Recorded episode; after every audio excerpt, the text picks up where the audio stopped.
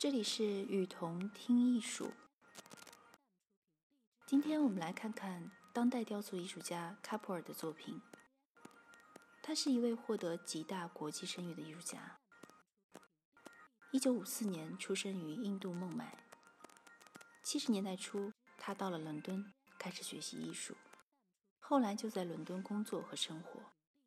因为这样的经历，他的作品被视为是印度和西方精神的结合。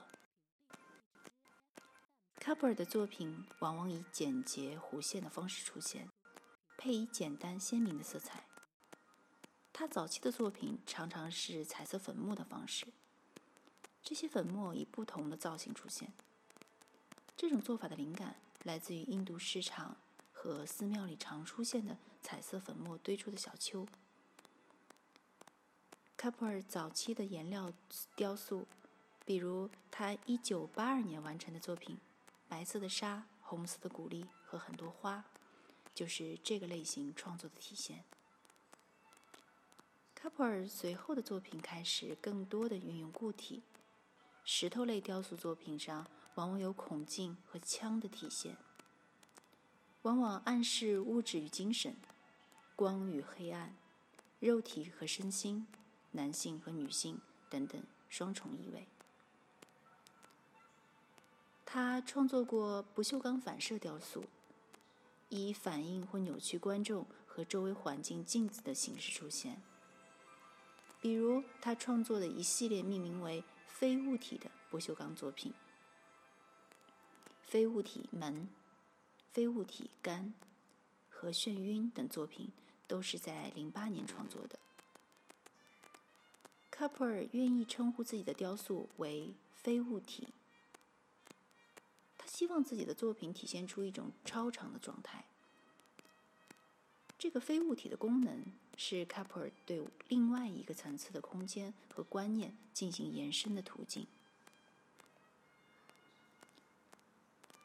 卡普尔最知名的作品是大型雕塑，这些雕塑往往以很简单的曲线结合凹洞和凹陷的方式出现。他用简单的造型和庞大的尺寸，营造出一种让人凝神的氛围。作品的凹处所营造的黑暗地带，唤起了观众的神秘感。带有触感的表面像是一种邀请，反射所营造的魅力也是无穷的。他在芝加哥千年公园和 Cloud Gate 的作品都很好的。体现了这个特点。卡普尔的作品受到观众如此的欢迎，有记者就问他：“是否与与人接触和作品摆放的地点是公共艺术的成功关键呢？”对此，卡普尔回答说：“我思考那些像神话一样的世界建筑奇迹，比如巴比伦的空中花园和通天塔。”似乎一个集体意识的东西总是会和个体产生共振，这感觉类似于神话。我把这个模式纳入了自己的思考方式。艺术可以实践那样的境况。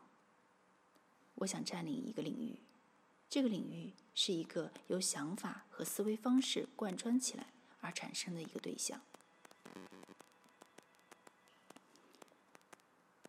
他的创作像是在这个世界里找到了一条缝隙。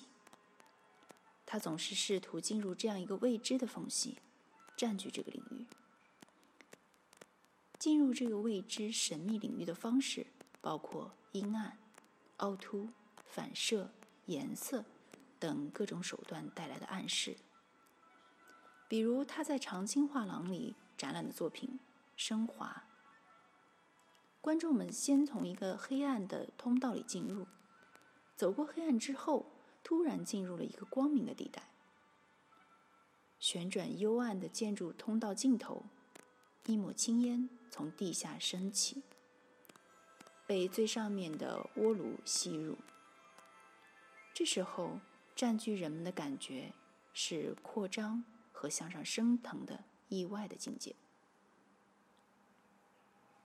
卡普尔说：“我一直在做的是表现这个世界里并不在场的一面，是一个幻想的空间。它来自于心智和灵魂的一面。用雕塑把感知到的这一面表达出来，这就是我一直试图在做的。